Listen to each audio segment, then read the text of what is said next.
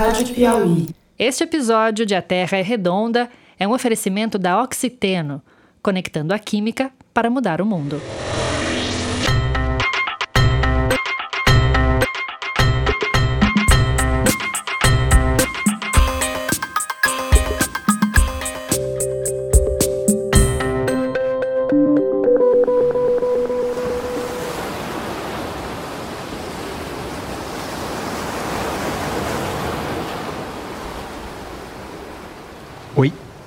Sou Bernardo Esteves e está começando o nono episódio de A Terra é Redonda, o podcast de ciência da revista Piauí.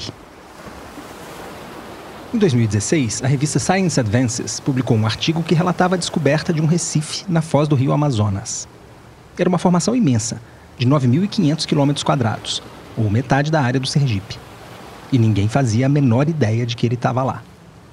Os pesquisadores davam por certo que, numa área como aquela, não poderia haver um recife. E isso porque a água ali é muito barrenta e não deixa passar muita luz do sol, que é importante para esses ecossistemas. Lembra que o rio Amazonas percorre quase 7 mil quilômetros da Cordilheira dos Andes até o Oceano Atlântico.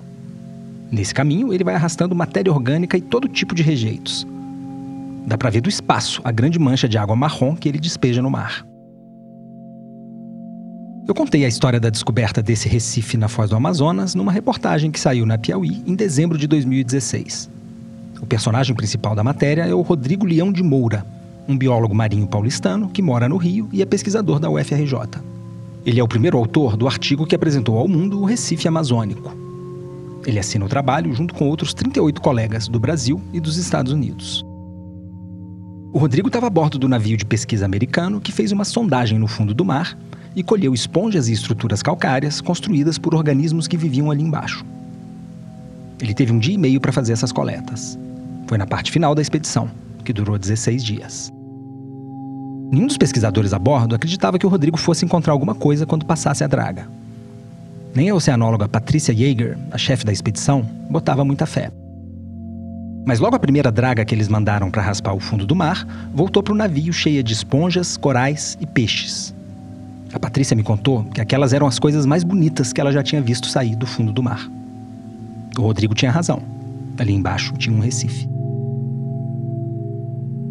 Depois disso, cientistas organizaram outra expedição para coletar mais amostras e fazer medições com instrumentos remotos. Foi com base nesses dados que o grupo cravou que na foz do Amazonas tem uma grande formação recifal. Mas até aquele momento, ninguém tinha ido até lá conferir. E é por isso que eu chamei a minha matéria de O Recife que Ninguém Viu. Essa história é cheia de detalhes legais e eu recomendo que você vá ao site da Piauí para conferir. Tudo começou com uma conversa que eu tive com o Rodrigo no laboratório dele, que fica no campus da UFRJ, na Ilha do Fundão. Depois dele passar a tarde falando sobre o Recife Amazônico, a conversa virou para um lado meio filosófico. O Rodrigo começou a falar sobre como os oceanos ainda são um grande enigma. Se tinha um Recife riquíssimo debaixo do nosso nariz, o que mais será que pode haver no fundo do mar? Eu fiquei muito impressionado quando pensei nisso naquela época. E fiquei de novo agora, quando voltei a ouvir essa conversa com o Rodrigo, quase quatro anos depois. Eu quero falar nesse episódio sobre os grandes desafios que a gente tem para conservar a saúde dos oceanos. E achei que fazia todo sentido começar a conversa com esse depoimento do Rodrigo. Não leva mal a gravação. Ela foi feita com um gravadorzinho digital deixado em cima da mesa. Eu nem pensava que um dia eu ia fazer podcast. Se liga no que ele disse. Então, o que mais que tem no oceano? Biodiversidade a gente não precisa nem falar, né? Esse ano foi descoberta uma espécie nova de baleia. Esse ano, 2016. O que é um pouco chocante é que a gente conhece. A gente tem um mapa topográfico da Lua, de Marte, vai. A Lua tá fácil, de Marte, que é muito melhor do que o que a gente tem da, da parte submersa do planeta Terra. Mais de 500 pessoas já foram para a órbita do planeta. Três pessoas foram no fundo, no, no Fossas Marianas. As fossas marianas são o ponto mais profundo da superfície do planeta.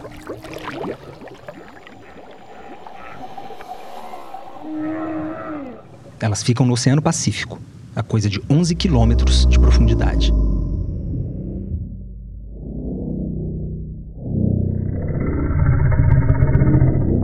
Na verdade, oito pessoas já foram até lá. A última delas esteve lá agora, no começo de junho. Foi a astronauta Kathy Sullivan. A Kathy, aliás, já tinha sido a primeira americana a fazer uma caminhada espacial, em 1984. Agora ela é a primeira pessoa a ter estado no espaço e no ponto mais fundo onde um ser humano pode chegar. A Kathy sabe viver. Isso daí tem um pouco a ver com a nossa natureza. Você, como ser inteligente, pensante, se questiona de onde veio, para onde veio. Quando você faz isso, você faz olhando para o céu. Porque você é um macaquinho, evoluiu em terra, olhando para o céu. Evolutivamente, culturalmente, quando a gente pensa no, no desconhecido, na fronteira, a gente não olha para dentro, não olha para o fundo do mar, a gente olha para o céu. E o desinteresse da humanidade é condicionado evolutivamente, culturalmente. O desinteresse pelo oceano. As nossas origens, na verdade, apesar da gente estar culturalmente condicionado a pensar na nossa origem celestial, ela é aquática. Pois é. Deus está mais na água do que no céu, né? a vida sai da água. A vida saiu da água. Então, eu, eu acho legal pensar nisso. Sei lá, não sei se isso é aproveitável. Aí você está falando sobre a Amazônia, eu estou aqui viajando na maionese, né? Mas como deu para ver, o primeiro desafio que a gente tem quando fala nos oceanos é conhecer o que tem ali. E do jeito que as coisas estão, a gente periga perder uma grande riqueza que a gente nem conhece direito. Quem corre o risco de desaparecer primeiro são justamente os recifes de coral. Se a gente não fizer nada para evitar o colapso do clima, eles podem não resistir ao calor. No começo do ano, teve uma onda de calor intensa nas águas que banham o Nordeste. Em fevereiro, as temperaturas começaram a subir e beiraram os 30 graus, isso é 2 graus acima da média da região para essa época. A onda de calor começou pouco antes de boa parte do Brasil entrar em isolamento social por causa do novo coronavírus. Quem acompanhou essa crise de perto foi a ecóloga Beatriz Padovani, que é professora da Universidade Federal de Pernambuco. Esse ano, né, a temperatura esteve elevada acima da média histórica e pelo sistema de monitoramento via satélite a gente teve um, um alerta de que os corais poderiam estar, estar branqueando e ocorreu aí numa área bastante extensa, né? E atingiu o que parece para gente até agora um, um percentual elevado dos corais, né? Os corais são invertebrados marinhos que medem poucos centímetros. E eles abrigam algas microscópicas dentro das células deles. Essa é uma relação benéfica para os dois organismos. São as microalgas que fornecem energia e nutrientes para os corais. E além disso, elas fabricam o carbonato de cálcio, que vai se acumulando e formando aquelas grandes estruturas calcárias que a gente vê nos recifes de corais. E são essas microalgas que dão a cor exuberante para os corais. Só que, quando a temperatura da água aumenta muito, elas não aguentam mais ficar nas células dos corais. O branqueamento é um fenômeno que ocorre quando umas alguinhas são expulsas devido a um estresse causado pela anomalia térmica. Esse estresse pode ser causado por outros fatores também, que também isso é uma outra questão que eu acho que a gente tem que levantar aqui, que nem sempre o branqueamento mata. E uhum. depois elas podem retornar de novo, né? quando ele começa a recuperar esse retorno dessas alguinhas. O problema é quando é muito intenso, acontece muito frequentemente, porque você acaba tendo um percentual de mortalidade dos corais. O ponto é que, por causa do aquecimento global, as ondas de calor nos oceanos essa anomalia térmica da qual a Beatriz estava falando vem acontecendo com cada vez mais frequência.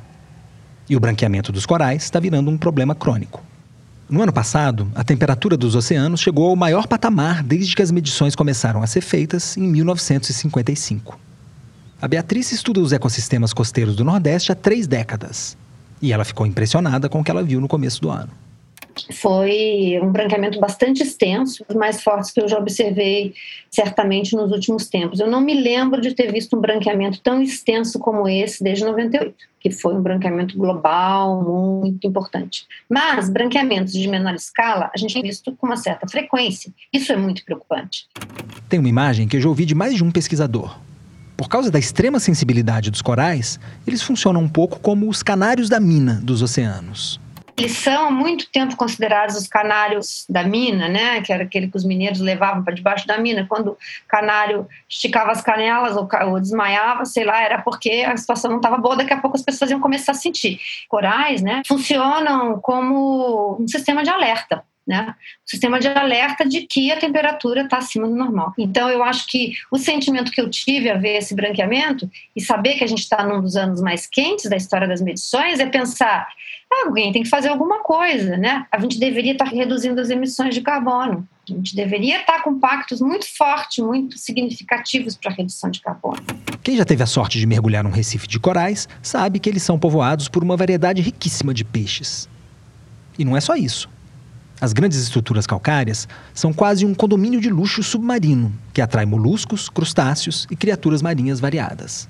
Os recifes de coral estão entre os ambientes mais diversos né, do planeta. É como se fosse uma floresta, né, com aquela estrutura, e dentro dessa estrutura, uma série de organismos habitam. Você tem uma complexidade estrutural muito grande, você tem uma quantidade de nichos muito grande. Eles ocupam uma área pequena do oceano, mas tem um quarto da biodiversidade marinha encontrada em recifes de coral. Se você ouviu o episódio 2 do Terra, você deve lembrar que eu mostrei os serviços que as abelhas e outros polinizadores prestam para nós. Pois bem, os corais também são grandes prestadores de serviços ambientais. A começar pelo fato de que eles funcionam como uma barreira física que protege o litoral do mar violento.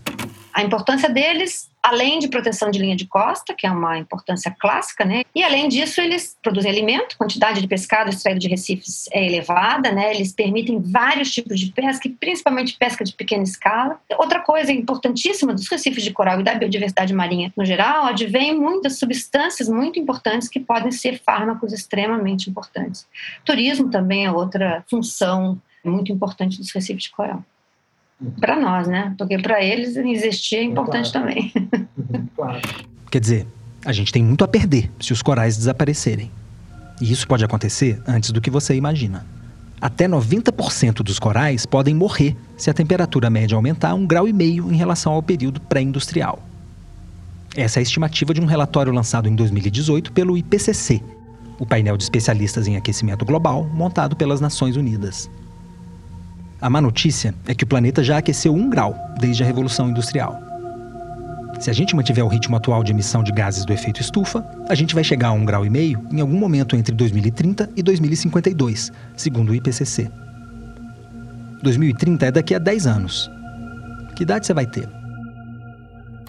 Queria te propor um exercício de tentar imaginar o que, que se a gente perde até 90% dos nossos corais no litoral brasileiro, o que, que isso significaria para a vida marinha? Como é que a gente consegue imaginar os oceanos sem esses corais?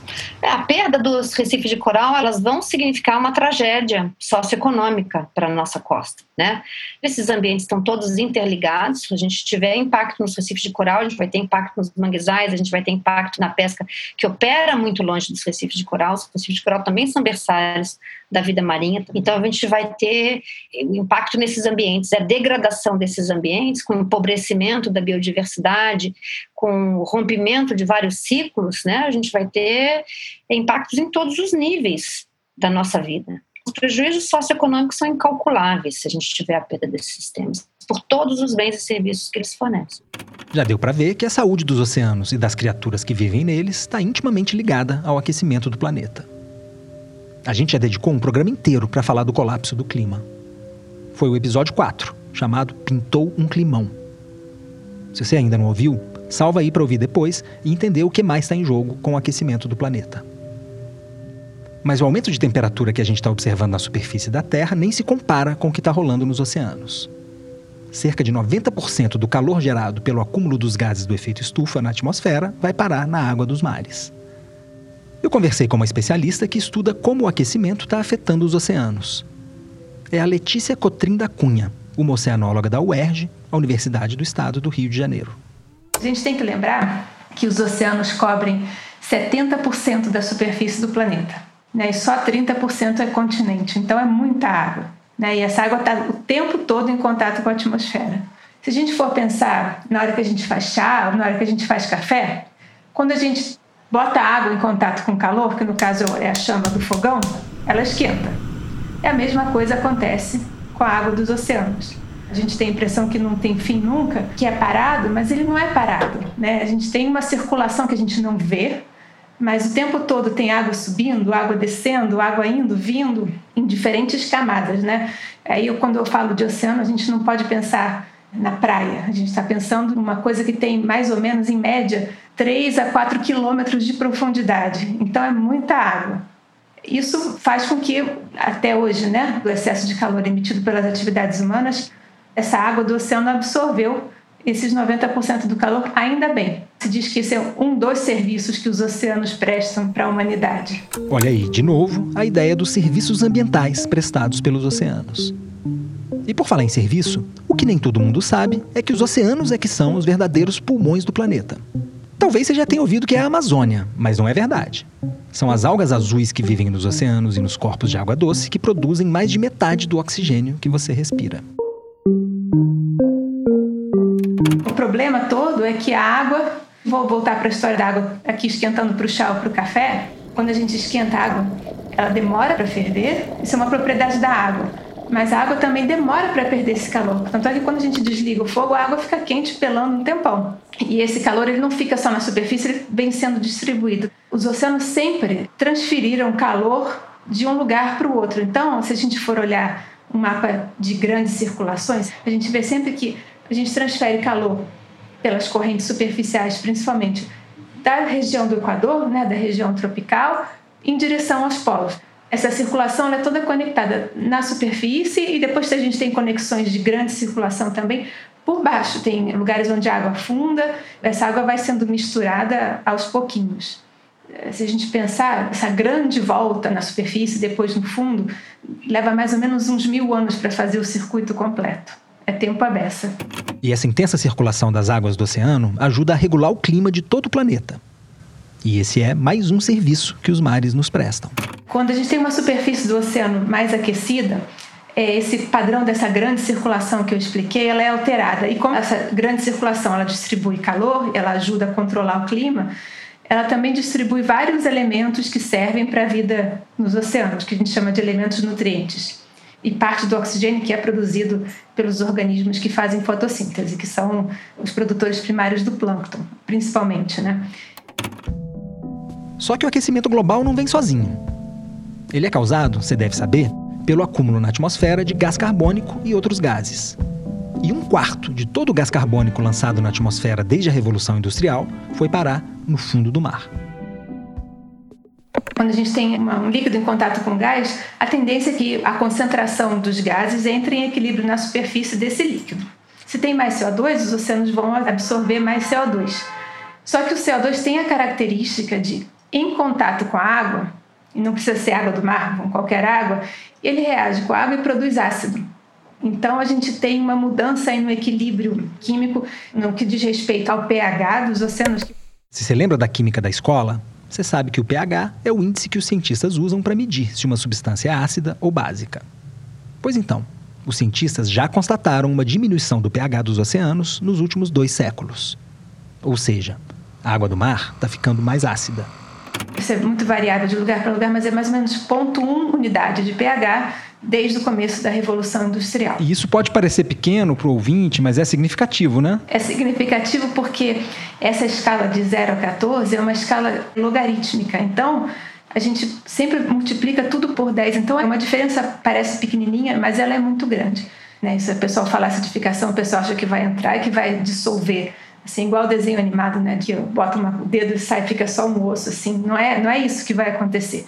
Só que essa mudança na química, na, na natureza, né, tudo está sempre interligado e muito equilibrado, essas mudanças, mesmo que pequenininhas, elas alteram muito o funcionamento dos organismos, desde os pequenininhos dos organismos do plâncton até organismos que fazem estruturas grandes, como os corais, né, os corais que formam recifes. Se tinha laboratório na sua escola, talvez você tenha feito um experimento para medir o pH da água. O que o grupo de pesquisa da Letícia faz é essencialmente isso só que de um jeito mais sofisticado e com bem mais rigor. Eu faço parte do que a gente chama a Rede Brasileira de Pesquisa em Acidificação dos Oceanos. Trabalho muito aqui na Baía de Guanabara. Eu coopero com os colegas uma parte do trabalho da Antártica e uma parte no Atlântico Tropical com um programa que o Brasil faz parte. Mas nesses lugares todos é sempre a mesma coisa, medir os mesmos parâmetros e nos mesmos lugares, entendeu? Então a gente, para a gente entender essas tendências, a gente precisa ter uma série temporal longa. A gente ainda não tem ainda essas séries onde as medidas são uniformes, foram feitas todas da mesma maneira. Em certas regiões, principalmente do que já tem de medidas, né? Mais para o sul, essas águas já têm tendência de acidificação comprovada. Mas a gente não tem ainda um panorama para o Brasil todo.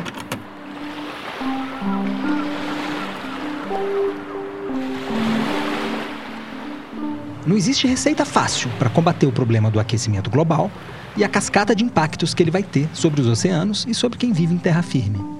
O jeito é reduzir drasticamente a quantidade de gases do efeito estufa que a gente emite. E para isso tem que mudar a forma de gerar energia e se deslocar. Mas a gente tem também que ficar de olho no que a gente come e compra. O envolvimento pessoal de cada um é muito importante. Mas o sacrifício individual não vai adiantar se a gente não tiver governos que levem a economia nessa direção. E empresas que também se comprometam com esse futuro. A Letícia Cotrim da Cunha está entre os cientistas recrutados para redigir o sexto grande relatório do IPCC, o painel de cientistas da ONU. Ela está contribuindo com um capítulo sobre os ciclos de carbono no planeta. Esses relatórios fazem uma síntese da melhor ciência disponível sobre a mudança do clima. A ciência está no mundo né, e, e as políticas de Estado estão em outro mundo. Isso tem que ser política de Estado e esse entendimento por parte do governo agora, do governo antes e, e antes também, é que não tem essa visão de longo prazo. A gente tem que pensar as capitais grandes, a gente tem várias cidades com mais de um milhão de habitantes na costa do Brasil. É muita gente. E aí entra, lógico, tem a parte do clima, mas tem toda a parte também de saneamento, né, qualidade da água. Isso tudo é muito importante. E saúde gera um gasto que eu, eu eu não sei como é que ninguém não entende, mas eu acho que falta um pouco essa visão de Estado. É isso que falta. É isso, eu acho que está aí esse descompasso entre o que a ciência diz e o que o governo faz. Quando eu sentei para planejar o meu ano em janeiro, eu pensava que ia viajar para Lisboa agora em junho. Isso porque lá ia acontecer a Conferência das Nações Unidas sobre os Oceanos. A ONU decidiu fazer, do período que vai de 2021 a 2030, a década da ciência oceânica para o desenvolvimento sustentável.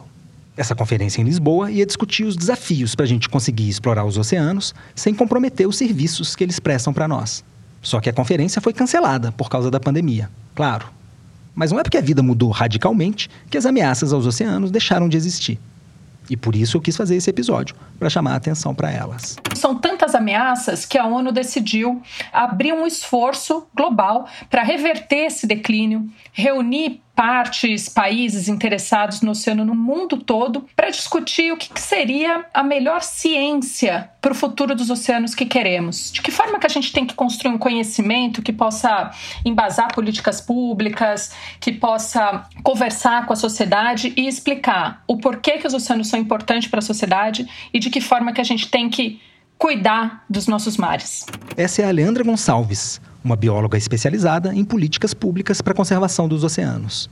Ela é pesquisadora visitante na Universidade da Califórnia, em Santa Bárbara. Se se ouve o podcast, você deve se lembrar da voz dela.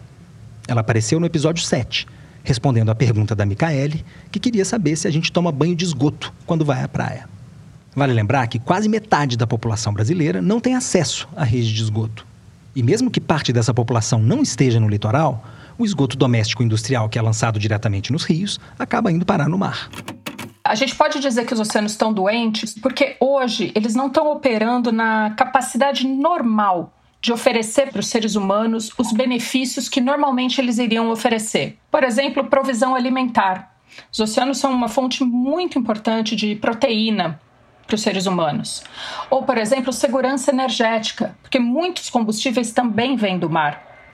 Ou, por exemplo, serviços culturais. Né? Existem diferentes tipos de religiões, diferentes tipos de cultura que utilizam a região costeira para essas aclamações religiosas. Né? Então, assim, tudo que os oceanos hoje oferecem estão com a sua capacidade reduzida porque eles estão sendo muito impactados pelas atividades humanas. Esse fato do oceano ser completamente dinâmico, interconectado, interdependente, chega a ser um desafio para enfrentar as ameaças, que eu citaria entre elas a poluição, as mudanças climáticas e os principais impactos, nesse caso eu citaria a acidificação dos mares e elevação do nível do mar, a sobreexploração pesqueira e as espécies invasoras. Eu acho que esses quatro são os principais pilares de ameaças que a gente tem para os oceanos hoje.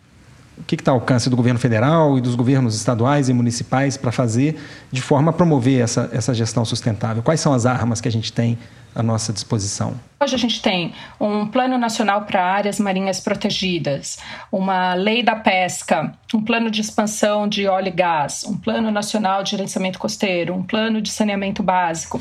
E essas políticas, elas são implementadas por diferentes ministérios ou diferentes secretarias e elas são muito setorizadas. Elas não conversam entre si, elas não reforçam pelo contrário, se sobrepõem muitas vezes.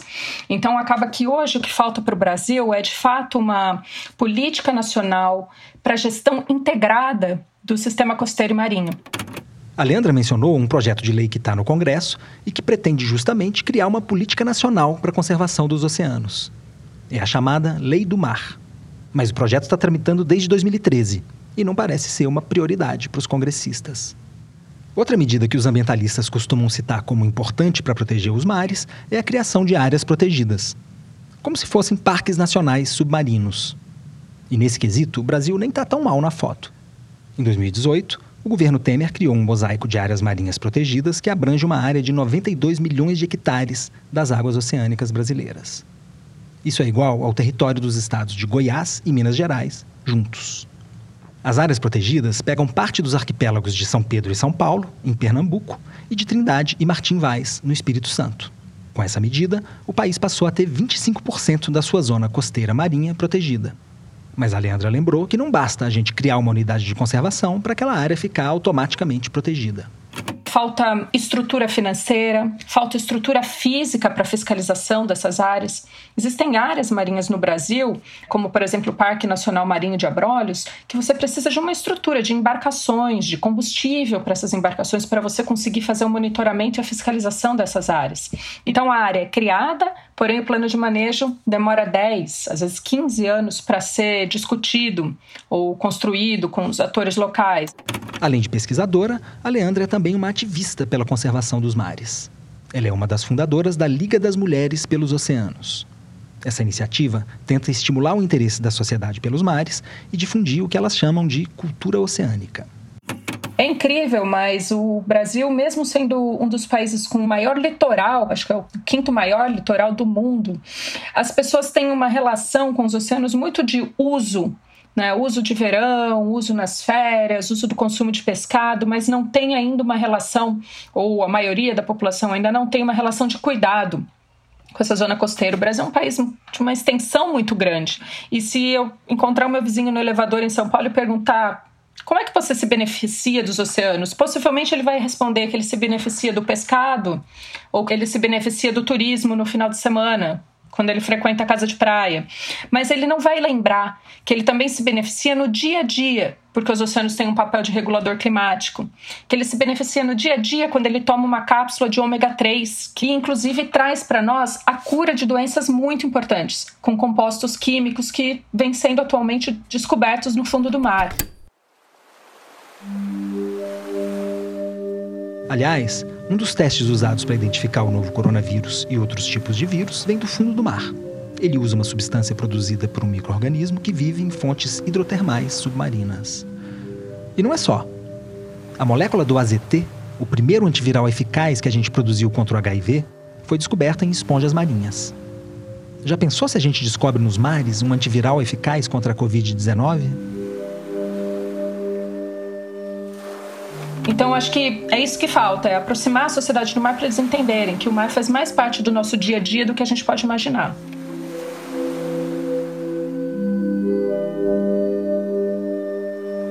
E na sua vida, onde é que o mar está presente? Para muita gente, é na hora de comer peixe ou camarão. Você pode até pensar que nunca vai faltar peixe no mar. Mas a verdade é que a gente não sabe quanto peixe tem nas águas brasileiras. E sem isso, não dá para saber quanto dá para pescar sem comprometer a capacidade de renovação desse estoque. E mesmo que soubesse, há mais de 10 anos a gente também não sabe quanto pesca e nem para onde vão esses peixes. Existe um verdadeiro apagão de dados sobre a pesca no Brasil. A qualidade nossa dos dados é de uma pobreza que teria até uma afronta dizer que é franciscana, né? Esse é o oceanólogo Ademilson Zamboni porque nós não temos muitos dados realmente. É muito ruim a qualidade e a, e a ocorrência de informação sobre isso. Então, é um grande desafio que o Brasil tem. Né? Hoje no Brasil, basicamente, os dados são levantados por universidades, alguns centros de pesquisa, algumas instituições de extensão é, da atividade pesqueira e financiado por outros meios que não um, uma iniciativa pública de geração de dados como forma de sustentar a tomada de decisão em políticas públicas. Né? Então, nós não temos aí nenhum critério para grande parte da definição de regras para a exploração dos estoques. O Zamboni é o diretor no Brasil da Oceana, uma ONG que atua na conservação dos mares. Então, o Brasil já tem mais de 10 anos que não tem uma, um programa de estatística pesqueira, não reporta dados para a FAO sobre pesca. Né? Nós estamos juntos aí com o Mianmar e com a Indonésia nessa questão, com a desvantagem em relação a esses dois países, que os dois países já iniciaram programas, inclusive suportados pela própria FAO, para recompor os dados. Então, a qualidade do nosso dado é muito ruim e é muito pobre, realmente. A FAO, o organismo que Zamboni citou, é o braço das Nações Unidas para a Alimentação e Agricultura. O Brasil não tem estatísticas nacionais de pesca desde 2009, que é, paradoxalmente, quando foi criado o Ministério da Pesca, que hoje é uma secretaria vinculada ao Ministério da Agricultura. O nosso último grande programa de levantamento de dados foi o programa Reviser. A maioria das pessoas não conhece o Reviser, mas é um, é um programa que terminou em 2006 é o Programa de Avaliação do Potencial Sustentável dos Recursos Vivos na Zona Econômica Exclusiva Brasileira. Foi o grande programa que levantou, ao longo de quase 10 anos, muita informação biológica sobre a qualidade dos nossos oceanos. Aí levava em consideração não só a pesca, mas os recursos vivos de forma geral. Entender que consistência nós tínhamos nas informações, tínhamos grandes cruzeiros de, de pesquisa sobre isso. E depois disso, só iniciativas muito pontuais, focadas na pesca também, que duraram um ou dois anos. Sim. E aí, sem esses dados oficiais, a gente fica na dependência de dados gerados por instituições de pesquisa ou por organizações não governamentais, que é o caso do Oceana, né? Eu sei que vocês estão trabalhando num relatório sobre a situação da pesca no Brasil.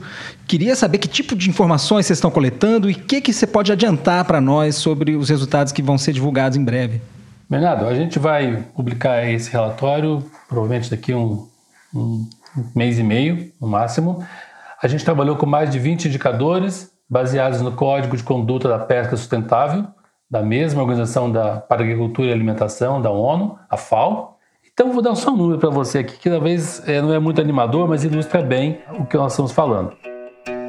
Quando a gente olha para os 118 estoques né, pesqueiros explorados comercialmente no Brasil, a gente observa que para mais de 90% deles não há qualquer informação sobre a saúde desses estoques.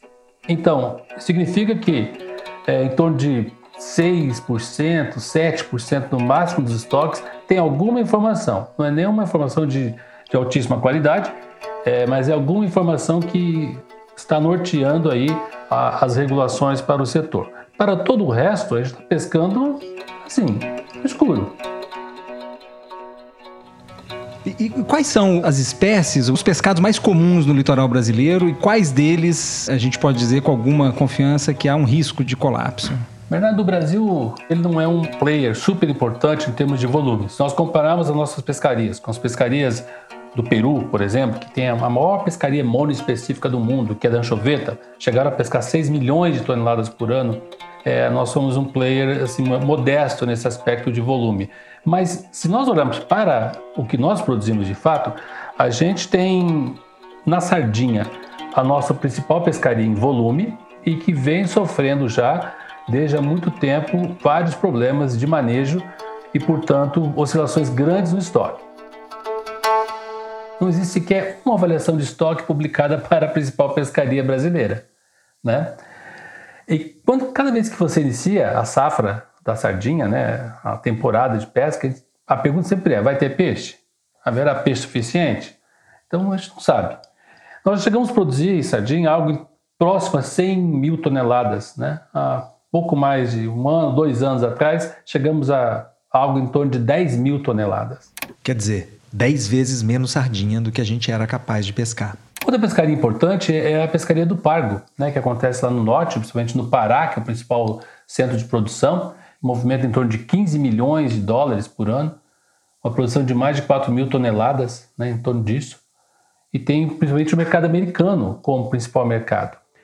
E também temos a pescaria da lagosta, que essa é o nosso maior né, pescaria em termos de valor, enquanto a sardinha é em termos de volume. Né? Tem uma crise histórica associada à lagosta, mas existe um movimento muito positivo agora de trabalhar com alguns mecanismos de regulação dessa pescaria que também atende o mercado internacional. Com conhecimento básico do tamanho dos estoques de peixe do nosso litoral, a gente poderia pensar em medidas para evitar o colapso, como impor cotas de captura para determinadas espécies ou a proibição da pesca durante o período de reprodução, que os especialistas chamam de defeso.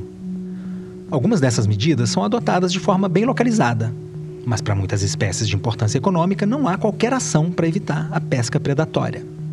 Só recentemente nós temos uma pesca manejada por cotas que é a pesca da tainha, que ocorre especialmente no sul do Brasil e com mais ênfase em Santa Catarina. Para as pescarias que não são, em termos de volume, super importantes, mas que localmente têm muita importância, é, nós temos os planos de manejo para essas pescarias. Mas está faltando esse guarda-chuva da política pesqueira no Brasil. Esse é o nosso principal problema. Se serve de consolo, o Brasil não está sozinho na gestão precária dos recursos pesqueiros. Um estudo mostrou que, no mundo todo, todas as espécies comerciais de pescado correm o risco de ser extintas até o ano de 2048 se a gente não fizer nada para conter a pesca predatória. Quando a gente olha, por exemplo, para os corais de profundidade que vivem em um ambiente muito estável e equilibrado, com poucas perturbações ambientais, pouca luz, temperaturas estáveis principalmente, eles crescem nessas áreas e se transformam em corais gigantes, porque eles levam muito tempo para isso acontecer, né?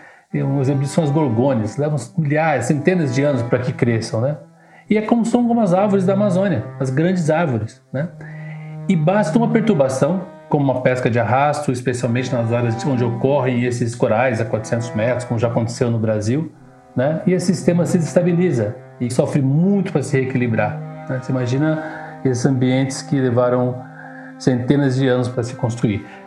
Isso, se nós compararmos aos espaços já depletados na Amazônia, a gente vai observar as grandes árvores são os, animais de ciclo de vida muito longo que vão desaparecendo, junto com eles nas, nas artes de pesca mais predatórias vão no bojo uma série de animais, uma série de, de organismos marinhos que têm um ciclo de vida curto, como as, as árvores menores que compõem também a floresta, né? É disso que a gente está falando quando se compara as duas coisas, né? O que acontece no mar é o seguinte, é perverso porque você não enxerga, né? É uma coisa, a não ser que alguém mostre uma imagem de um descarte brutal de uma pesca de arrasto, ninguém verá. No caso do desmatamento da Amazônia, a gente tem os satélites que nos permitem entender o tamanho da floresta e quanto a gente perde por ano, né? Nos oceanos a gente não tem essa mesma transparência. Para isso não tem. O que a gente deveria fazer? Estudar mais, investir mais em pesquisa oceânica para entender não só a distribuição das espécies, mas entender também o volume né, desses estoques disponíveis e que podem ser explorados de forma sustentável. Né? Essa é a grande diferença.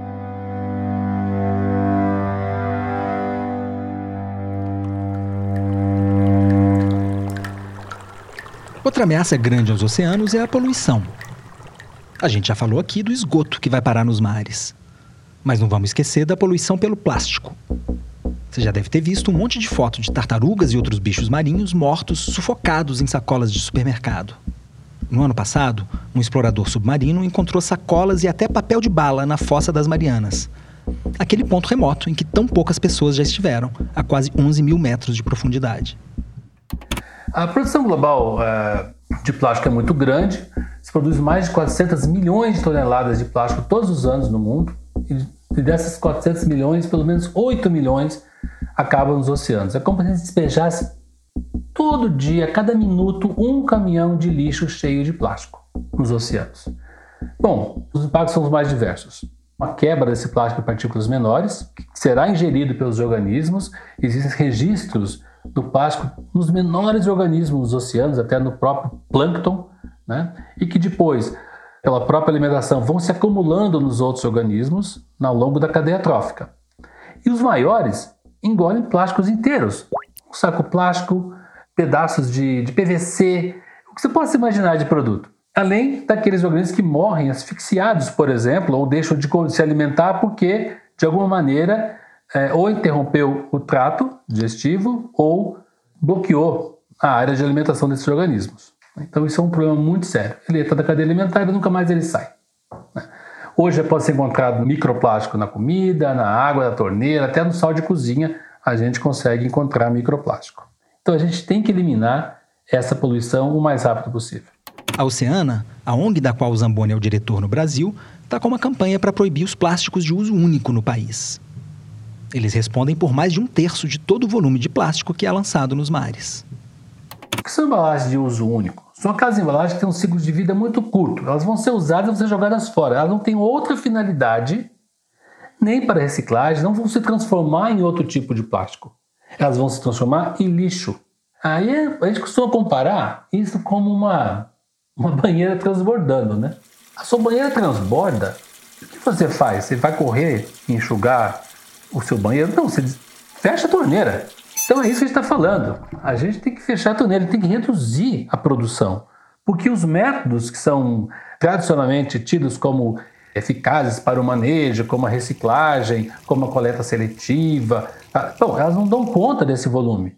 No mundo todo, muito pouco plástico é reciclado. Nós estamos falando hoje, no Brasil, só 7% é reciclado. No mundo, acho que resolve apenas 2% do problema global. Fica a dica aí para o Congresso Nacional e para o Ministério do Meio Ambiente. A poluição dos oceanos, vamos reconhecer, é uma das poucas áreas em que o Ministério decidiu agir.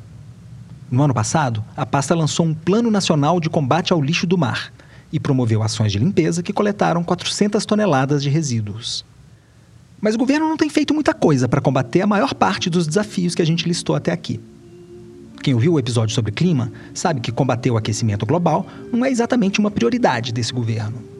Não conte com o ministro Ricardo Salles e nem com o presidente Jair Bolsonaro para salvar os corais ou para diminuir as emissões brasileiras de gases do efeito estufa. Para entender como o governo está enfrentando a ameaça de colapso dos recursos pesqueiros, a gente foi atrás da Secretaria de Aquicultura e Pesca, que faz parte do Ministério da Agricultura. Eu queria perguntar por que o Brasil não sabe quanto peixe tem para pescar quanto a gente pesca todo ano e para onde vai esse pescado. Queria saber também se o governo tem algum plano para monitorar a cadeia de produção e consumo de pescado no país. A Mari Faria, produtora aqui do podcast, ficou 10 dias em cima da assessoria de imprensa do Ministério da Agricultura. Mas eles não indicaram ninguém para dar uma entrevista.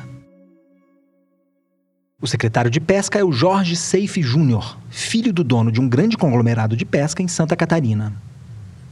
Ele pode ser visto com frequência nas lives do Bolsonaro. O presidente gosta do Jorge Seife, tanto que ele ganhou o apelido de 06, como se fosse mais um filho do Bolsonaro. Você deve lembrar de uma declaração do secretário de Pesca quando as praias do Nordeste foram invadidas por manchas de óleo no ano passado. Lembrando ainda, pessoal, o peixe é um bicho inteligente. Quando ele vê a, a, uma manta de óleo ali, capitão, ele foge, ele tem medo. Então, obviamente, é que você pode consumir o seu peixinho, né, sem problema nenhum, lagosta, camarão, tudo perfeitamente sano, capitão. Obviamente, de vez em quando fica uma tartaruga ali na, na mancha de óleo, para não falar que ninguém fica, né? Claro. Um peixe, um golfinho pode ficar, mas tudo bem. Lembra das manchas de óleo? Parece tão longe, né? Mas foi no ano passado que isso aconteceu. No fim de agosto, umas manchas de um óleo grosso que parecia um piche apareceram em praias da Paraíba. Nos dias seguintes, as manchas misteriosas continuaram chegando, lá em outras praias. A cada dia, elas cobriam uma faixa maior do litoral do Nordeste. Viraram lugar comum as fotos das praias paradisíacas tomadas pelas manchas, algumas delas bem grandes. As manchas foram identificadas em mais de mil localidades, em praias de todos os estados do Nordeste, no Espírito Santo e até no litoral norte do Rio de Janeiro. Foi o vazamento de óleo de maior extensão da história do Brasil. E até hoje, ninguém sabe ao certo de onde veio esse óleo todo. O óleo vazou provavelmente de um navio que estava navegando com o GPS desligado. O governo chegou a apontar um navio de bandeira grega como culpado, mas não tinha provas disso. O governo, aliás, custou agir nesse episódio. Até tinha um plano de contingência previsto para acidentes com óleo, mas ele só foi acionado 43 dias depois do aparecimento das manchas, quando elas já estavam espalhadas por todos os estados do Nordeste. Em quatro meses, nós tínhamos já 3 mil quilômetros de costa com, com o litoral atingido por manchas. Muitas unidades de conservação foram atingidas, a resposta ela foi lenta, ela foi deficiente. É, não há nenhum problema em, caracterizar como uma resposta improvisada, desorganizada. O que que é um tremendo contrassenso, porque o Brasil é um país é, líder na produção de petróleo no mar. Então é evidente que nós deveríamos estar muito prontos para um acidente dessa natureza. Esse é, de novo, o Rodrigo Leão de Moura, o biólogo marinho que ajudou a descrever o Recife na foz do Amazonas. Eu procurei ele de novo agora no começo de junho. Esse acidente, ele não é um acidente comum, ou seja, ele não foi um duto, uma plataforma, um navio que teve problemas e derramou óleo no mar, que é a situação para a qual nós estávamos, ou teoricamente estávamos mais preparados. Mas de toda forma, a resposta foi insuficiente. Inclusive porque, se por um lado ele teve características muito peculiares, por outro lado, a progressão não foi aguda, ela foi lenta, ela se deu ao longo de quatro meses. Então, se por um lado o, o desastre foi ímpar, ele também nos deu condições para reagir, nós não reagimos à altura. O que, que a gente pode dizer, muitos meses depois desse desastre, quais são os impactos duradouros disso que a gente continua a, a sentir no nosso litoral? Nós não sabemos até o momento os níveis de contaminação. Existem resultados preliminares que mostram que alguns ecossistemas foram severamente comprometidos, mas não houve também um segmento adequado para se compreender o que, que aconteceu com esses ecossistemas, o que eu acho grave por vários sentidos. O problema para entender o impacto das manchas de óleo é o seguinte: em muitos casos, a gente não sabia como estavam os ecossistemas marinhos antes do desastre. E, com isso, a gente não consegue dizer com precisão como eles foram impactados. Eu acho que a iniciativa privada tem que tomar liderança. E o setor de óleo e gás, que depende do mar, o nosso petróleo vem, em sua imensa maioria, do mar. Então, o setor de óleo e gás, ele deveria ser o primeiro interessado em conhecer qual é o estado do ecossistema, porque ele é responsável, em grande parte, pela saúde desse ecossistema. A questão dos desastres com óleo e gás, por mais seguras que sejam as operações, de fato são muito seguras mesmo, mas os acidentes acontecem. Então é preciso estar preparado. E esse desastre, eu acho que ele foi um, um alerta para cenários muito mais duros, muito mais difíceis. Um outro desastre ambiental que a gente teve recentemente que acabou afetando os oceanos, Rodrigo, foi o rompimento da barragem em Mariana, né, operada por uma companhia da Vale e de uma empresa estrangeira. Isso aconteceu em Minas Gerais, um estado que não tem litoral, mas pelo Rio Doce os rejeitos acabaram chegando no Oceano Atlântico mais de quatro anos depois desse acidente, que balanço a gente pode tirar do impacto desses poluentes que chegaram no oceano? Eu tenho visto uma geração que está se reinventando, uma geração de futuros pesquisadores, de pós-graduandos, de mestrandos, doutorandos, que, que eles estão é, abraçando uma ciência nova, que é essa ciência do desastre, a disaster science. Né? Então, são pessoas que começaram a sua carreira com o objetivo de entender a estrutura, o funcionamento do oceano, mas que estão se vendo na obrigação de reestruturar as suas próprias questões. Né? O nosso laboratório trabalha já há quase 20 anos na região de Abrolhos. A gente não tem ainda uma noção exata, mas os poluentes alcançaram até a região dos Abrolhos, no sul da Bahia. Né? Então existem evidências de contaminação por metais, e, enfim, por outros poluentes decorrentes do desastre. Agora, as consequências para o ecossistema nós não sabemos, inclusive e fundamentalmente porque nós não tínhamos linha de base. Então, por exemplo, toda aquela área da foz do Rio Doce era uma área cujo fundo marinho não havia sido mapeado. Nós não conhecíamos a natureza do fundo marinho na foz do Rio Doce. Essa informação antecedente, ela devia ter sido gerada no momento em que os empreendimentos estavam se instalando, tá certo? E não depois dos empreendimentos causarem um dano enorme. Isso não te lembra a história da Foz do Amazonas que eu contei no começo do episódio? Pois é. Aquela região também está sob um alto risco ambiental. Isso porque o governo queria vender para petroleiras a concessão para explorar petróleo em áreas muito próximas do Recife que acabaram de descobrir. As áreas foram arrematadas pela Total, que é uma petroleira francesa. Mas o Ibama não concedeu a licença para a exploração do petróleo. Só que o lobby do petróleo continua forte. No ano passado, houve até quem defendesse que a história do Recife Amazônico era fake news. Veja só. Tudo isso para liberar a exploração de petróleo ali perto, que pode pôr em risco uma formação que a gente mal conhece. Nesses últimos anos, esse sistema se revelou, né? E é um sistema muito complexo, muito diferente do que a gente conhece. Então, é, é um sistema que a gente ainda está engatinhando no conhecimento, né? Tem saído novos trabalhos de mapeamento, de imagiamento. Nosso grupo tem publicado bastante sobre essa região, outros grupos também têm atuado na região. Aliás, aquele não é mais o Recife que ninguém viu. Uma expedição promovida pelo Greenpeace fez vídeos do fundo do mar na foz do Amazonas e mostrou que o Recife pode cobrir uma área até seis vezes maior do que a estimativa inicial. O antídoto parece ser esse: é preciso conhecer o oceano e as criaturas que moram ali. E é aí que entra a ciência oceânica, que a ONU quer estimular na próxima década para avançar o nosso conhecimento nessa fronteira.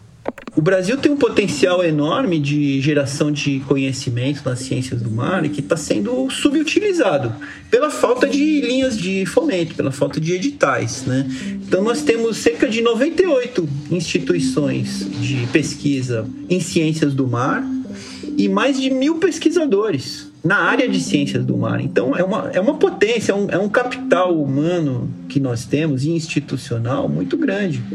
E ele é condizente com o tamanho da costa, com a importância estratégica do, do oceano para o país, seja na produção de energia, seja, enfim, produção pesqueira, comércio, defesa, segurança, soberania, etc. É preciso que o governo federal perceba que a gente tem um oceano aqui do lado. Esse oceano precisa ser compreendido, ele está sob grande pressão de desastres, de poluição, de lixo, de sobrepesca. Ele requer medidas custo-efetivas para sua proteção, para o seu uso sustentável. E quem vai guiar o governo nessa direção não são os, os malucos é, opinadores, são os cientistas.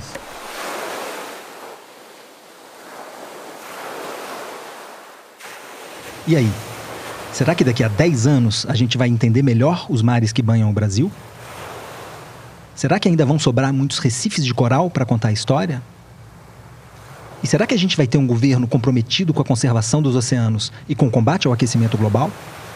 Talvez a gente até possa evitar alguns dos cenários mais sombrios pintados aqui se a gente tiver governos, empresas e cidadãos que se preocupem com isso e ajam de acordo. Eu te convido a pensar nessas questões da próxima vez que você der um mergulho no mar. Que saudade da praia, né? Mas também quando você for comer peixe. E, por que não, a cada vez que você respirar o oxigênio que vem dos oceanos. E, principalmente, lembra disso quando você for às urnas eleger seus representantes e quando for cobrar ações deles entre uma eleição e outra. A gente encerra aqui a conversa sobre oceanos, mas o episódio ainda não terminou. Só acaba depois da pergunta do seu filho, em que a gente confronta pesquisadores brasileiros com as dúvidas científicas das crianças. A pergunta de hoje chegou pelo Facebook e foi feita pelo Danilo. Olá, eu sou o Danilo, eu tenho seis anos e eu quero saber se os números não têm fim. Boa, Danilo. Será que eles não acabam nunca? Eu mandei sua pergunta para o matemático Marcelo Viana, que é o diretor do Instituto de Matemática Pura e Aplicada no Rio de Janeiro. O Marcelo adorou o desafio e mandou uma resposta ótima. Oi, Danilo. Que pergunta ótima. Você sabia que eu sou matemática há muitos anos e volta e meia eu ainda me pego pensando nessa pergunta? A última vez foi na semana passada. Eu fui caminhar na praia e quando eu caminho eu gosto de contar quantos passos eu dou. Você já fez isso alguma vez? É muito legal. Eu começo assim: um, dois, três, quatro, e daí a pouco já estou em 93, 94, 95, 96. E aí eu pensei: será que vai acabar? Será que eu vou ficar sem números para contar os meus passos? Mas aí eu percebi: é claro que não. Eu sempre posso dar mais um passo, e mais um, e mais um. E enquanto eu estiver caminhando, sempre vai haver números para contar as passadas. Claro que uma hora eu parei o passeio e fui para casa. Mas isso foi porque eu estava ficando com fome e cansado. Não foi por falta de números para contar. Sabe outro jeito de ver que os números não acabam? No mundo todo há muitas, muitas pessoas. Mas se nós formos contar todas elas, uma hora acaba, certo? Só que não. Porque enquanto nós estivermos contando, vão nascer mais bebês. E mais bebês, sempre mais pessoinhas. Alguns deles, inclusive, vão se chamar Danilo igual a você. Então a nossa contagem das pessoas não vai acabar nunca. Mas o meu jeito favorito de entender que os números não acabam é pensar nos dias e nas noites. Quando chega a noite, você gosta de deitar, Danilo? Quando meu filho tinha a sua idade, ele não gostava. Queria ficar brincando mais. Mas eu explicava para ele que depois de cada noite, sempre vem mais um dia para brincar. E depois mais um, e mais um. E nós precisamos de números para contar todos esses dias. Então, Danilo, é por isso que os números não acabam. É porque o tempo não acaba. E agora, boa noite para você, sonhos muito felizes, até amanhã. Que vertigem, hein, Danilo? Espero que essa resposta do Marcelo desperte outras perguntas para você. E você, também quer que um cientista responda a pergunta do seu filho ou de alguma criança que você conhece? É só fazer como os pais do Danilo e mandar o áudio pelo Facebook. Acesse a página da revista Piauí e manda uma mensagem. Mas pode mandar também para o e-mail terraredonda@revistapiauí.com.br. A Terra é Redonda está nas redes sociais. A gente tem um perfil no Twitter e um grupo de discussão no Facebook. Passa lá para a gente conversar. E eu te convido também a ler e assinar a revista Piauí, que é uma forma de você apoiar o nosso podcast. Tá acabando aqui o nono episódio de A Terra é Redonda, o podcast de ciência da revista Piauí. A gente volta daqui a duas terças-feiras. No próximo programa, que vai ser o último dessa primeira temporada, a gente vai discutir o mundo depois da pandemia. Antes de me despedir, eu queria corrigir um errinho que saiu no episódio passado. O Luiz Fernando Toffoli disse que havia um relato de uso de drogas psicodélicas durante a quarentena. Na verdade, ele tinha dito na entrevista que houve uma diminuição no uso dessas drogas, mas no programa ficou parecendo que era o contrário. Fica aí o reparo. A Terra é Redonda é uma produção da Rádio Novelo para a revista Piauí. O programa é dirigido pela Paula Scarpim, que também assina o roteiro comigo e com a Flora Thompson Devô. Quem cuida da produção é a Mari Faria. A checagem de apuração foi feita pelo Plínio Lopes. A montagem é da Clara Reustab e a música original é da Mari Romano. Esse episódio foi gravado de casa, com apoio logístico do Estúdio Rastro, do Dani Di. A finalização e a mixagem são do João Jabassi. A coordenação digital é da Kellen Moraes. Quem faz nossas redes sociais é a Isabela Moreira. Um abraço para você e até o próximo programa.